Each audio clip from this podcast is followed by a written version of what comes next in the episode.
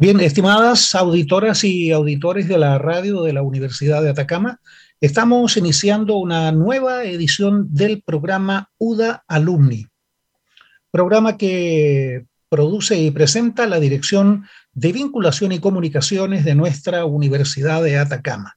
Programa destinado a conversar, a dialogar con nuestros exalumnos y exalumnas más destacados.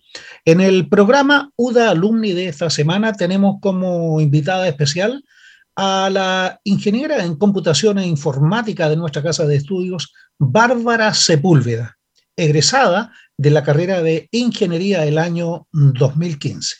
Bárbara es copiapina, exalumna del Liceo Sagrado Corazón, madre de un hijo, Sebastián Rojas, actual estudiante de nuestra casa de estudios y destacado deportista, al igual que ella, ingresó a la Universidad de Atacama al plan especial para trabajadores, cumpliendo varios roles, como madre, como trabajadora del proyecto de construcción de minera Caserones, como estudiante de computación y también como deportista.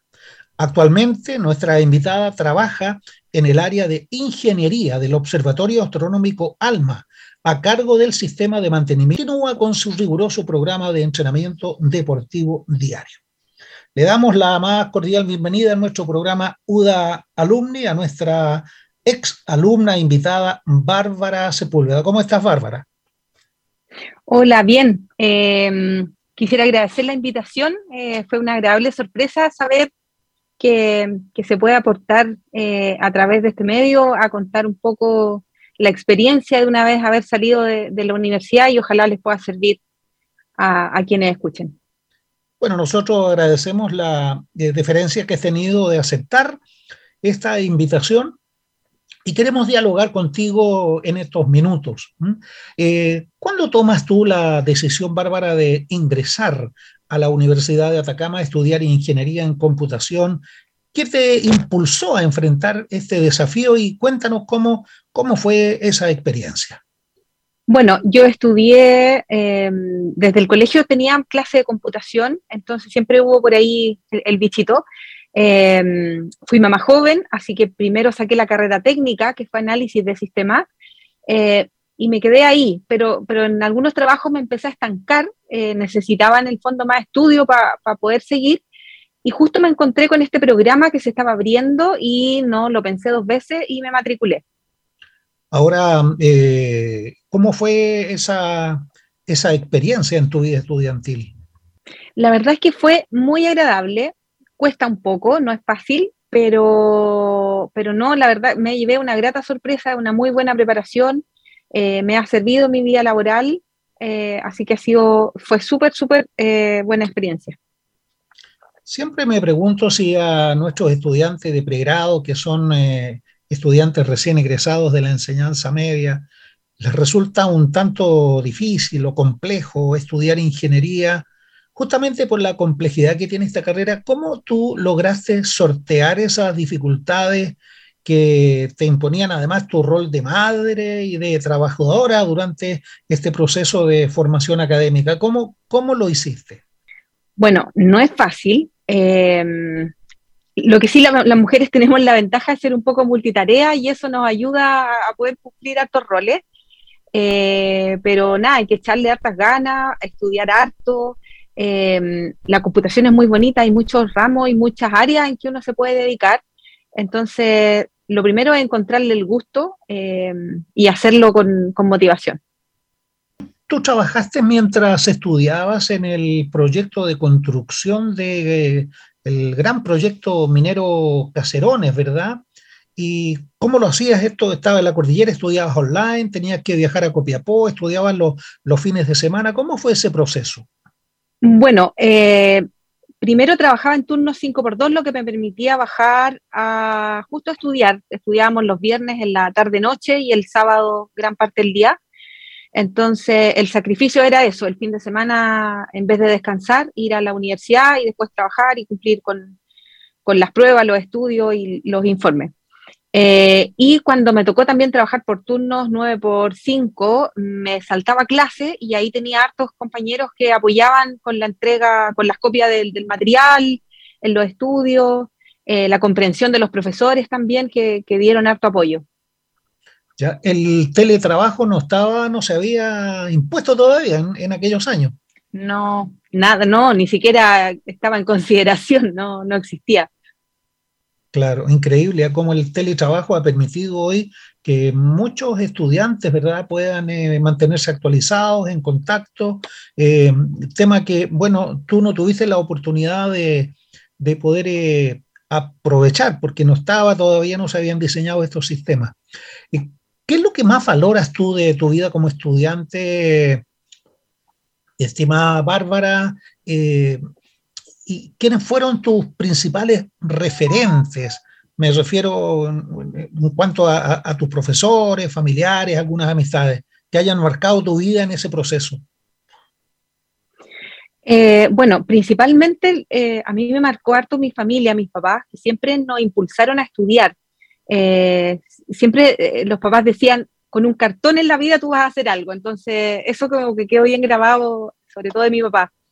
Eh, y en la universidad la verdad es que eh, hay hartos profesores que uno recuerda por el apoyo que dieron, el, el profesor Servando, por ejemplo, que fue mi profesor guía de la tesis, la paciencia que tienen porque uno presenta uno y otro borrador y duda y todo. entonces, en general, los profesores muestran como, como harto, son bien comprensivos, sobre todo con los que trabajamos y estudiamos. Así que fue un gran apoyo y de hecho me ha tocado por otras instancias que he trabajado em, conocer casos de que en la universidad de repente mm, los profesores con las mujeres sobre todo de repente hay algunas cosas ahí, algunos roces o algunos tratos diferentes y eso yo en la universidad nunca lo sentí. Tú ya, tú ya eras madre cuando estudiabas, tenías que cumplir estos, estos dos roles, se te dificultaba un poco más, pero me imagino que el apoyo ahí que, recibiste fue el apropiado. Sí, bueno, ahí mi mamá, eh, principalmente, que siempre me apoyó con mi hijo, sobre todo cuando era más pequeño, eh, es importante, pero también es importante para los hijos demostrarles que eh, el ejemplo en el fondo de que cuando uno quiere algo, esforzándose lo puede conseguir. Oye, cuéntanos un poco, Bárbara, hemos hablado mucho de tu hijo, pero ¿quién es tu hijo? ¿Mm? Mi hijo, eh, bueno, Sebastián Rojas se llama, él está estudiando tercero de Ingeniería Civil en Minas ahora en la universidad. Y ha sido bien, sí, eh, de, de, hecho hemos conversado y hay profesores que me hicieron clase a mí que también le hacen clase a él.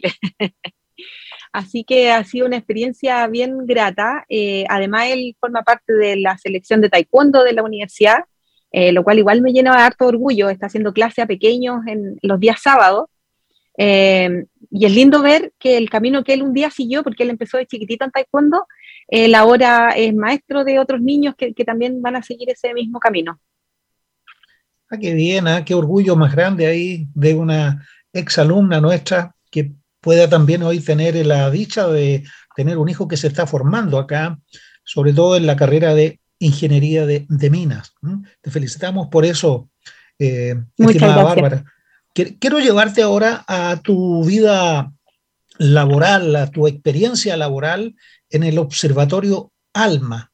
Qué, interesante ese, ese, ese proyecto en el que tú estás, ¿cómo logras ingresar y cómo has desarrollado ahí tu carrera profesional en ese observatorio?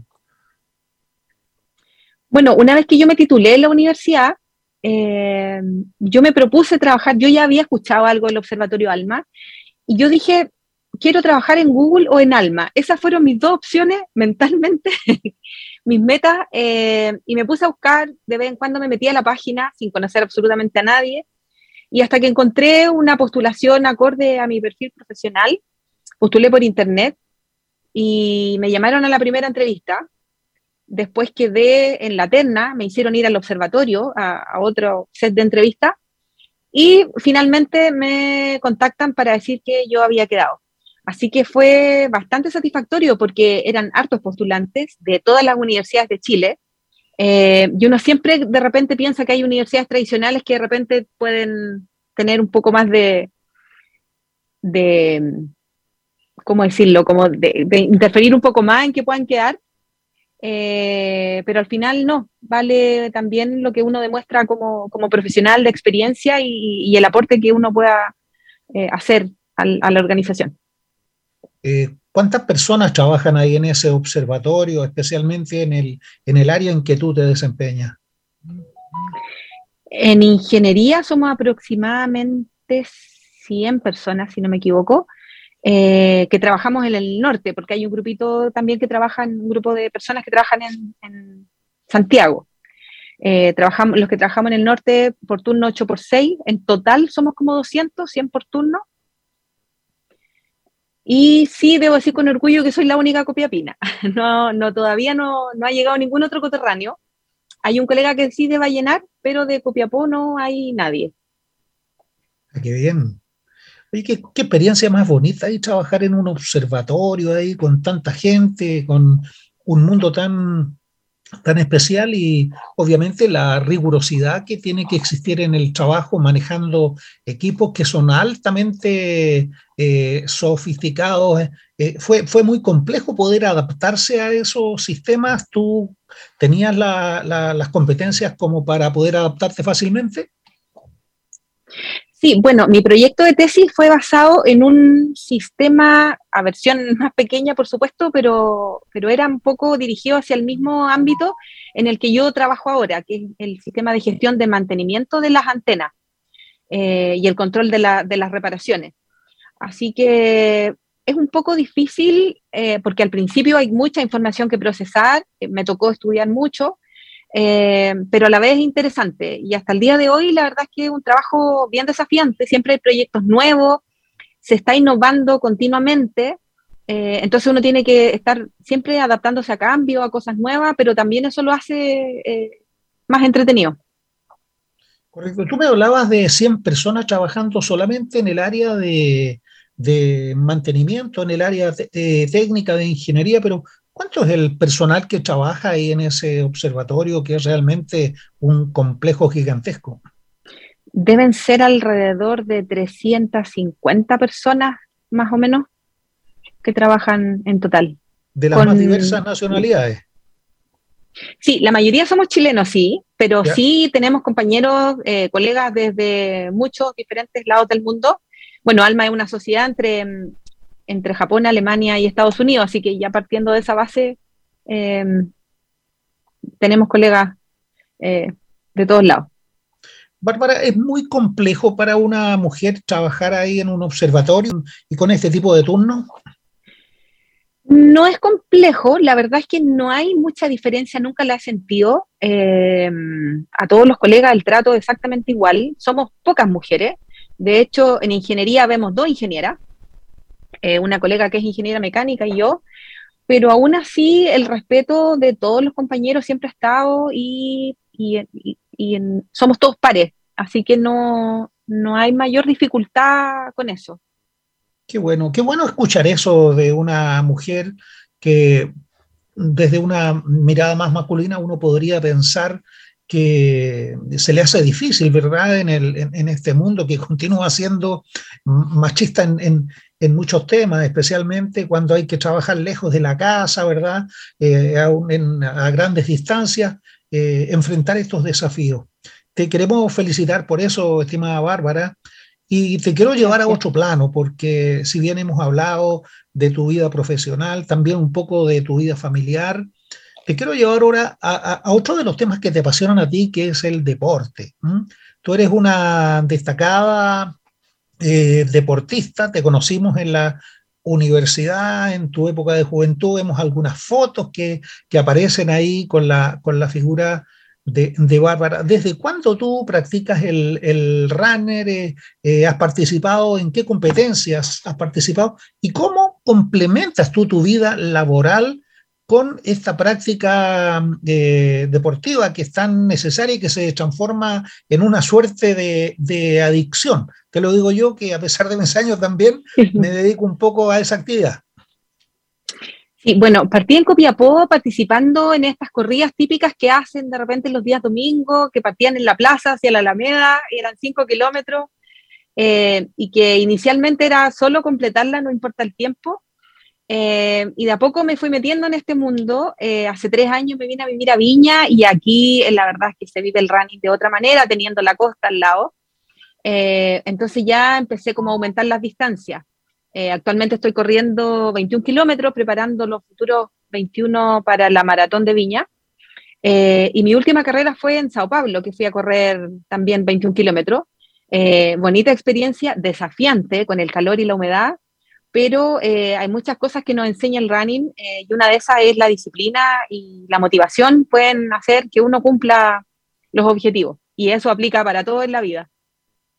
¿Y cuánto tiempo le dedicas tú a la, práctica del deporte como para eh, cumplir estos desafíos? Correr 21 kilómetros no es tarea tan sencilla, hay que tener una buena preparación, un estado físico y mental eh, adecuado y para eso hay que prepararse.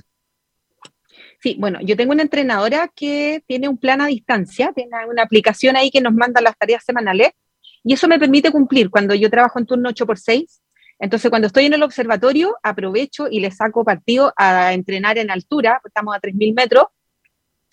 Entonces ahí entreno, me levanto 20 eh, para las 6 de la mañana a entrenar. Eh, y los días de descanso ya como más, un poco más relajado, voy a entrenar tipo 9 de la mañana acá por la costa eh, irregular. Son 5 o 6 días a la semana que, que entreno. ¿Y lo haces a muy temprana hora?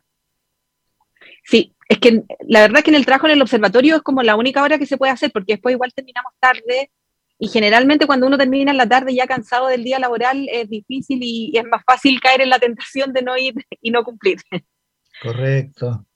Oye, hay muchas mujeres que quisieran emprender el, desafío de, de volver a estudiar, de tener una profesión, pero lo ven como una dificultad justamente por las responsabilidades que tiene el hogar, eh, los hijos, la familia.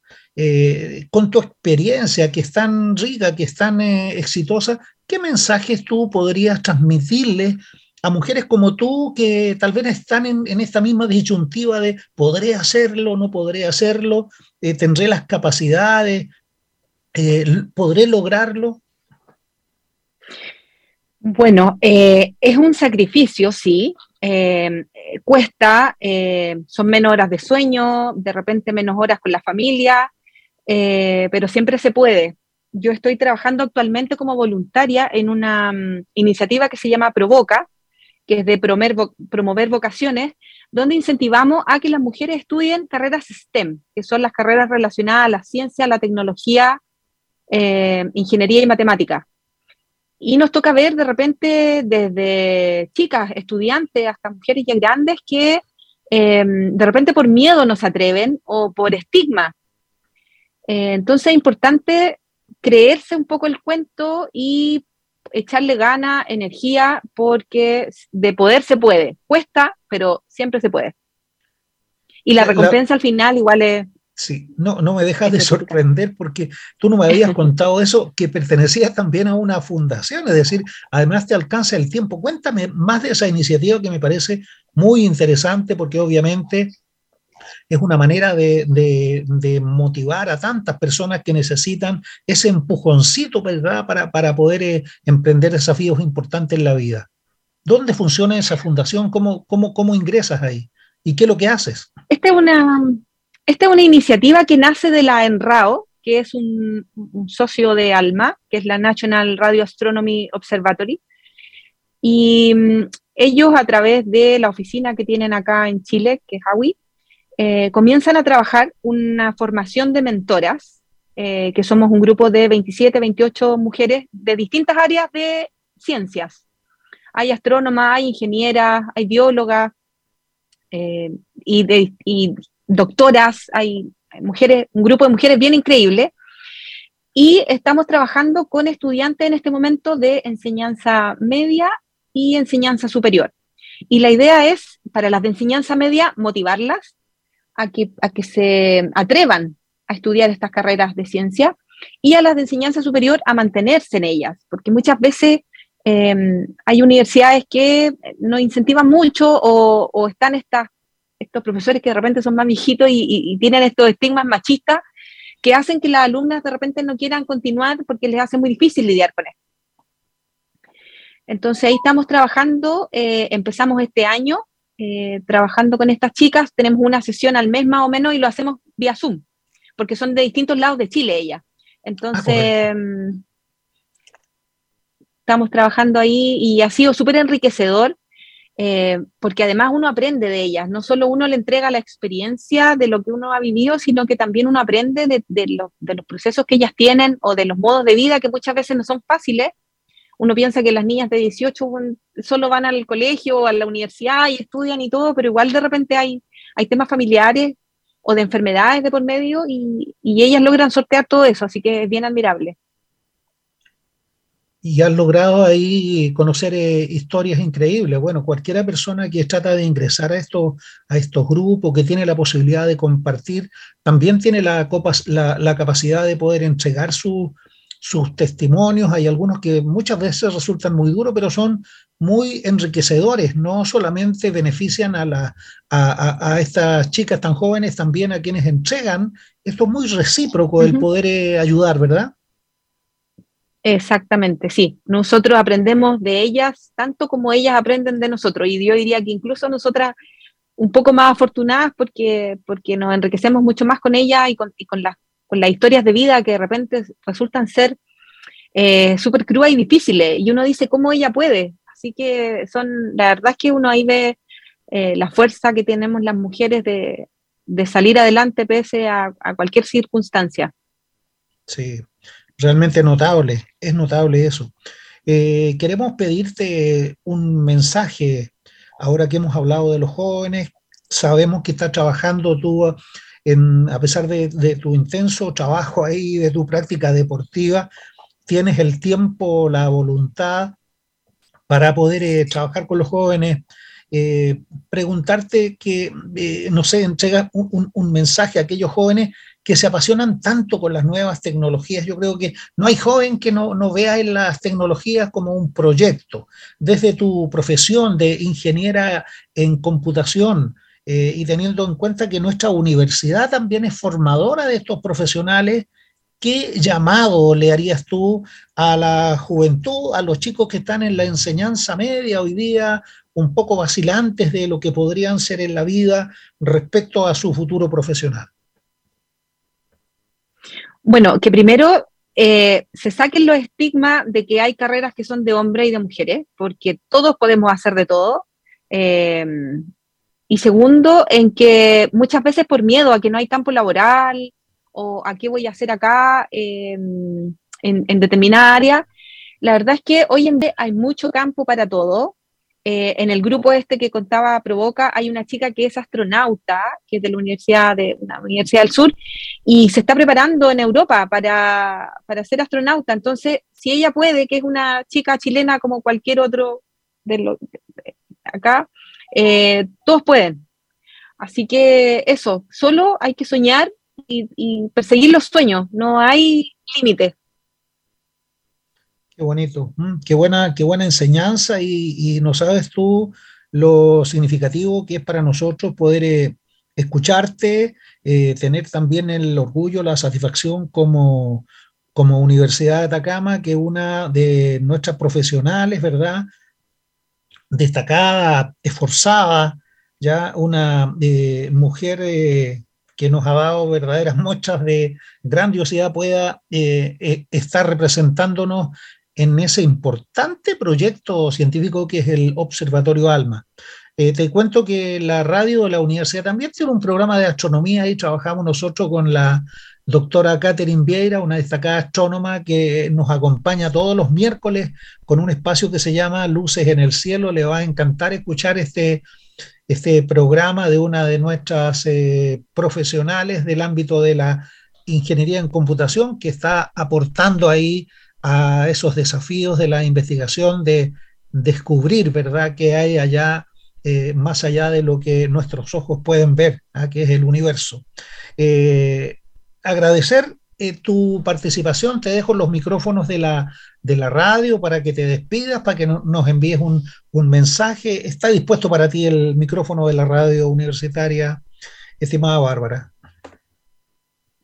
Bueno, primero que todo agradecer la invitación. Eh, encuentro súper bueno que la universidad esté promoviendo o dando a conocer eh, lo que hemos hecho, lo que ya hemos salido y que le sirva a las, generaciones que vienen. Y, a ellos decirle que siempre se puede, que, como decía recién, que persigan sus sueños. Eh, nunca hay límite, el límite se lo pone cada uno.